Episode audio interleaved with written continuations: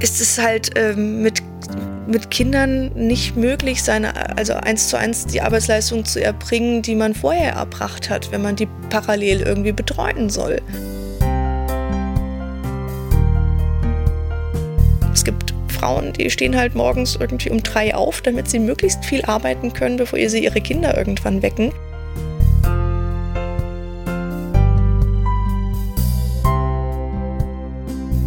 Ja, willkommen mal wieder in der Corona-WG. Mm, ich habe ja von Anfang an irgendwie so ein bisschen mm, die Idee gehabt, dass sich dieses Format hier so entwickelt und wir rumprobieren. Ähm, und heute sitze ich zu Hause mit meiner Frau Dani. Hi, wie geht's dir? Hi, ähm, es ist jetzt irgendwie weit nach 10 Uhr abends. Ähm, unser Kind ist endlich im Bett, das ist großartig. Und ähm, an so Tagen, die dann irgendwann auch ruhiger werden, stellt man irgendwann einfach fest, dass man müde ist, aber noch nicht fertig mit all dem, was man machen wollte. So geht's mir gerade. ähm, wer bist du eigentlich? Das ist eine große Frage. Könnte ich jetzt stundenlang antworten oder gar nicht? Was willst du denn genau wissen? Mm. Na, vielleicht fangen wir so an. Du hast einen Text geschrieben. Das stimmt. Der ist überschrieben mit ein unmöglicher Spagat. Ähm, da geht es um Feminismus. Wie kommst, du, wie, wie kommst du zu Feminismus? Ja, das ist hm, auch eine große Frage. Ich glaube, meine Geschichte als äh, jemand, der begriffen hat, dass es nicht normal ist, dass man äh, so als Frau die gleichen Rechte wie, wie Männer hat, hat angefangen damit, dass ich ähm, die erste Generation Messdienerin in meiner Kindheit war. Also äh, vorher durften das nur Jungs.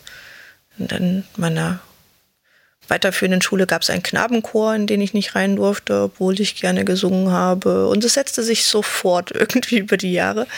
So richtig feministisch aktiv gewesen bin ich aber so organisiert halt sehr lange nicht. Ähm, das hat erst in den letzten Jahren so angefangen. Ähm, und mittlerweile bin ich in verschiedenen Gruppen feministisch unterwegs, sowohl ähm, ähm, po politisch, ähm, parteipolitisch, akademisch in dem Kontext, als auch hier äh, in Frankfurt in der lokalen ähm, Frauensternchen-Streikgruppe. Ähm, ja, ich bin Mutter mittlerweile. Das äh, hat an dieser Beschäftigung mit was äh, die Rolle von Frauen, spätestens wenn es Kinder in Partnerschaften gibt und was Ungleichverteilung von Arbeit betrifft, auch nochmal viel dazu beigetragen, mich zu politisieren ein Stück weit. Ja. Ich könnte jetzt noch ganz viel erzählen zu mir. Mhm. Ähm, ja, ich will, will, ja ein bisschen auf diesen Text hinaus. Ne? Ähm, du hast ja auch relativ viel Zuspruch gekriegt, glaube ich, und ähm, relativ viel Rückmeldungen. Der ging auch gut rum.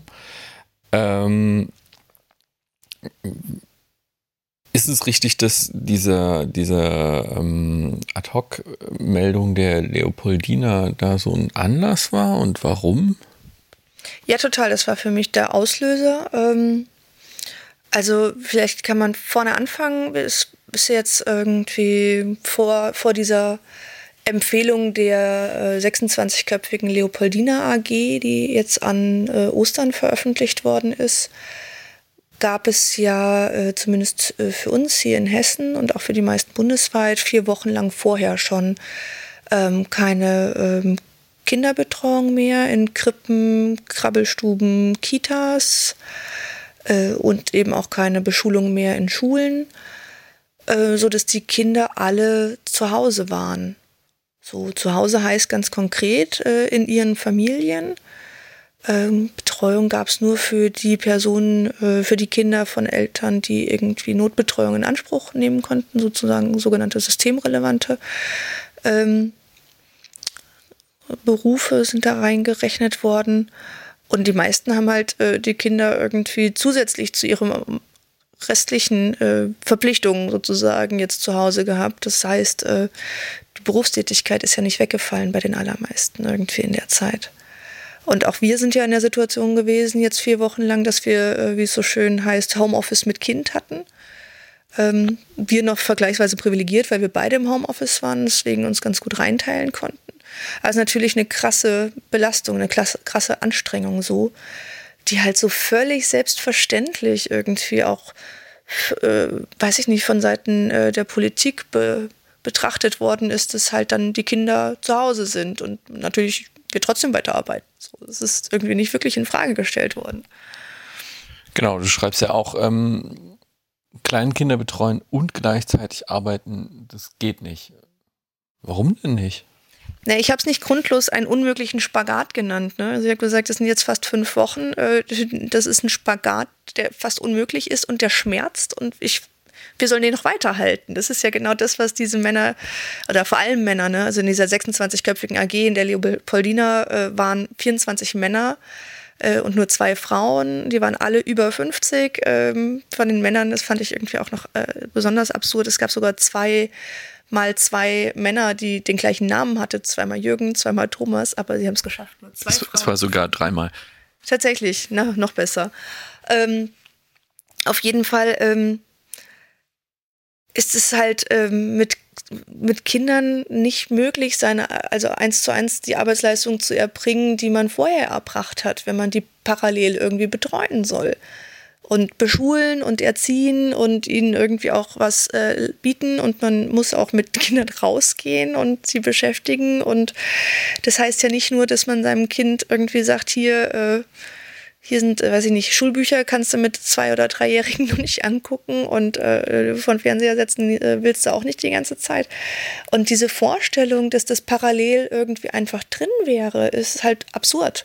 Also es gibt ja einen Grund, warum ähm, die Menschen, die Kinder betreuen, auch nicht parallel noch zehn andere Sachen machen, wenn sie das beruflich machen und auch ein Grund, warum die gut ausgebildet sind. Und mich hat das einfach furchtbar wütend gemacht, dass äh, in diesen Leopoldina-Empfehlungen da so lapidar einfach drin stand, bis zu den Sommerferien empfehlen sie die halt nur äh, eingeschränkt und im Notbetrieb halt weiterlaufen zu lassen ohne halt auf die Belastung an irgendeiner Stelle einzugehen, die das für die Familien und für Menschen, die Kinder erziehen, bedeutet. Und auch keinen Hinweis dazu, was das äh, für die Berufstätigkeit betrifft, außer diesen wunderbaren Appell an Arbeitgeber, äh, dass sie doch bitte alles flexibel machen sollen, was Zeit und Arbeitsort betrifft. Ähm, das aber verlangt den betreuenden Menschen so eine krasse Flexibilität ab. Also es gibt Frauen, die stehen halt morgens irgendwie um drei auf, damit sie möglichst viel arbeiten können, bevor sie ihre Kinder irgendwann wecken, damit sie dann irgendwann äh, im Schichtwechsel irgendwie die Betreuung an ihren Partner delegieren können. Ähm, das ist einfach auch, das mag für ein paar Wochen funktionieren dann aber nicht mehr. Die Situation von Alleinerziehenden oder Menschen mit sehr vielen Kindern oder in sehr beengten Räumen, ähm, oder die eben natürlich nicht alle im Homeoffice arbeiten können und aber keine anderen Betreuungspersonen haben, die kenne ich nicht aus der persönlichen Erfahrung, aber zum Teil aus Geschichten und es ist wirklich, wirklich ein Spagat, der, der auf Dauer nicht möglich ist. Und deswegen habe ich mich in meinem kleinen Beitrag, da, den ich da als Blogartikel auf dem Freitag-Blog veröffentlicht habe, furchtbar aufgeregt. Ähm, war unsicher, ob ich das überhaupt machen soll, aber ich war so, hab mich so drüber, war so wütend darüber, dass ich das unbedingt, irgend, das musste irgendwie raus. Mhm. Und habe mich ehrlich gesagt, ähm, ja, war ein bisschen ängstlich, auch was die Reaktionen sein könnten, weil es auch nicht nur, also durchaus kontroverse Dinge sind, die ich auch angesprochen habe. Ähm, aber der dann wirklich auf eine große Resonanz gestoßen ist, was mich sehr gefreut hat. Du schreibst in dem Artikel auch von einer Sorgekrise, die jetzt zurückschlägt. Ähm, mir ist der Begriff Sorgekrise jetzt so in dem Zusammenhang nicht unbedingt ganz klar.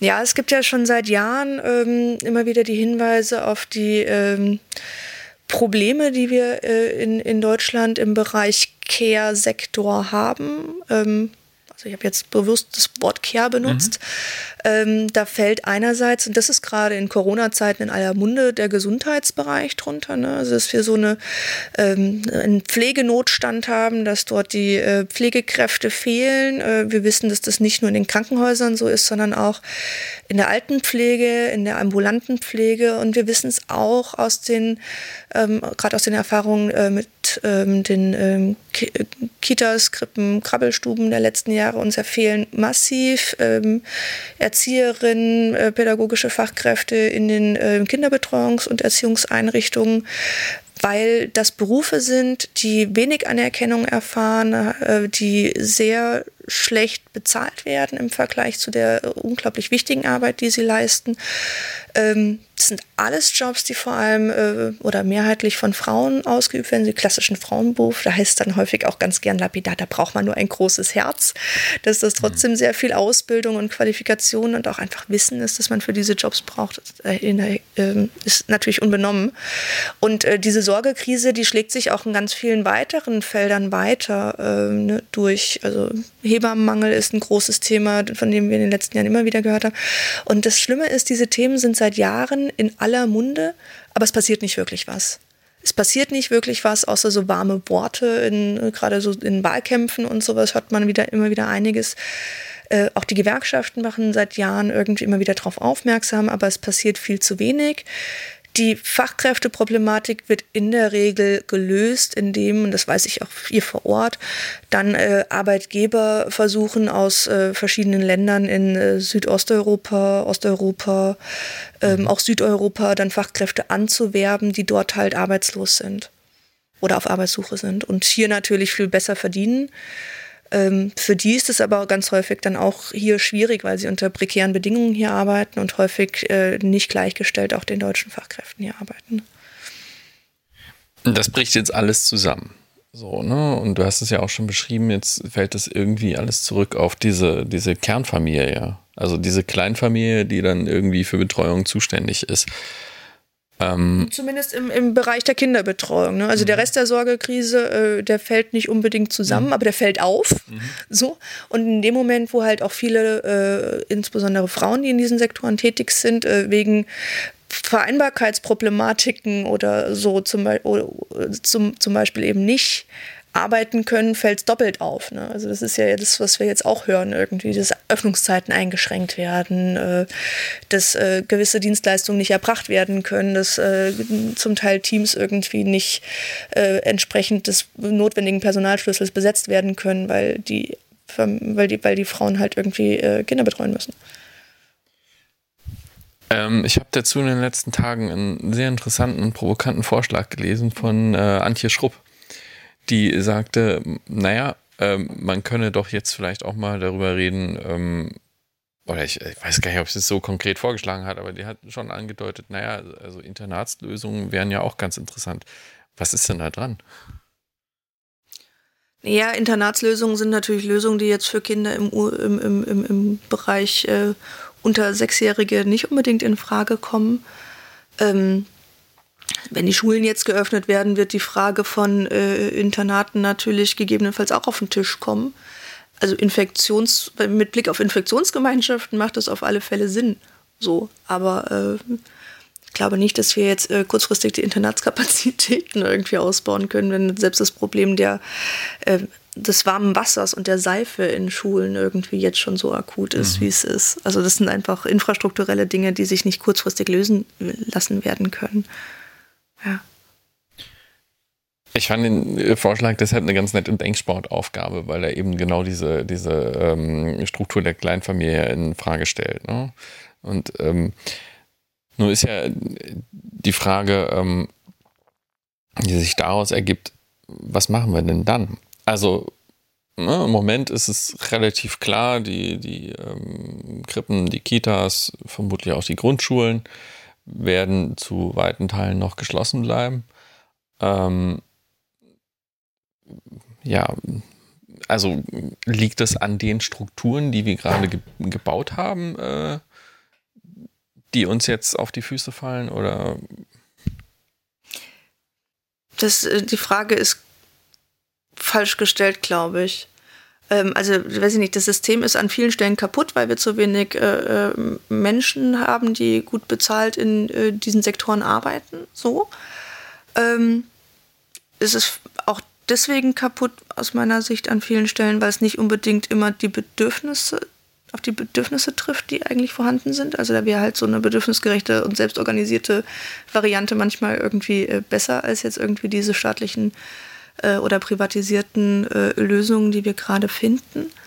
Ähm, aber was uns gerade vor allem auf die Füße fällt, ist diese ähm, Logik von ähm, diesem Corona-Krisenmanagement, das ja sehr männlich dominiert ist, äh, in den, wenn man auf die Akteure guckt, die da irgendwie gerade tätig sind, ähm, dass all die Probleme, die wir durch das Virus haben, nämlich dass wir nicht mehr in Gemeinschaften uns organisieren können, und das betrifft halt natürlich äh, Kitas, Schulen, aber auch äh, andere Frage, wo halt soziale Distanz nicht eingehalten werden kann ähm, die wieder in die Kleinfamilie zurückgegeben werden. Also die finden halt nicht statt.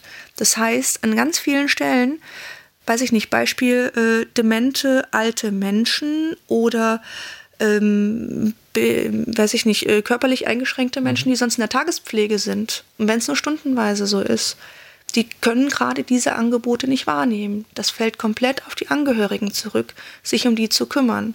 Genauso wie das eben ähm, bei den, eben mit Blick auf die Kinderbetreuung und Beschulung ist. Und da sind natürlich aber auch überhaupt, äh, also die Frage von Ressourcen in den Familien, die wird dabei überhaupt nicht gestellt. Das ist so ein Goes Without Saying Thing äh, gerade irgendwie, das so völlig selbstverständlich angenommen wird, dass das von den Familien oder von den betreuenden Personen geleistet werden kann, unabhängig davon sich anzuschauen, wie die aufgestellt sind. Können die das wirtschaftlich, mit Blick auf zeitliche Ressourcen, mit Blick auch vielleicht auf gesundheitliche und psychische Ressourcen überhaupt leisten? Mhm. Ähm, und die Frage wird bisher nicht gestellt und wird auch bisher nicht beantwortet. Also gibt es auch keine Unterstützungsbedarfe bislang. Und was mich halt am allermeisten ärgert, ist, dass durch dieses Kontaktverbot, was man im Rahmen der Corona-Krise jetzt sich ausgedacht hat, eben auch irgendwelche privaten Selbstorganisierungen, ich habe es in meinem Artikel Notgemeinschaften mhm. genannt, im Prinzip kriminalisiert. Also, äh, ne, also dass man in der Öffentlichkeit ähm, unterwegs ist, um sein, die Kinder seiner Nachbarin mit zu betreuen, ist eigentlich ein Problem an der Stelle. Also es gibt zumindest in Hessen hier so ein Ausnahmeding äh, mit äh, Begleitung Minderjähriger, das dürfte man, aber in anderen Bundesländern ist das nicht der Fall. Und auch uns ist es hier ja schon passiert, dass wir irgendwie diszipliniert worden sind, wo uns Nachbarn irgendwie darauf hingewiesen haben, wir sollten hier, äh, ob das denn ein ob wir denn hier Kindergeburtstag feiern würden. Und äh, feiern im Öffentlichen ist halt äh, mhm. formal verboten gerade. Also man wird hier irgendwie immer wieder darauf hingewiesen, was alles nicht geht. Ähm, und dass es ja auch nicht notwendig wäre, außerhalb der Arbeitszeiten. Äh, wobei Arbeitszeiten mit Blick auf Homeoffice und wie man sich gerade organisiert, irgendwie ja extrem flexibel werden. Und äh, die Frage, wann dann Arbeitszeiten sind und wann nicht, ähm, von Außenstehenden auch in der Regel gar nicht bewertet werden kann, ähm, dass das doch nicht notwendig sei. Und das äh, macht es halt den Betroffenen, die irgendwie versuchen müssen, das zusammenzudenken, wie sie ihre äh, Jobs, äh, was halt meistens mehr sind als irgendwie nur zwei, drei, vier Stunden, die man vielleicht mit einem kleinen Kind zu Hause noch irgendwie unterkriegt, aber viel mehr wird es halt dann irgendwann schwierig, ähm, wie man das irgendwie zusammenpassend machen soll. Mm, was hilft denn dann kurzfristig?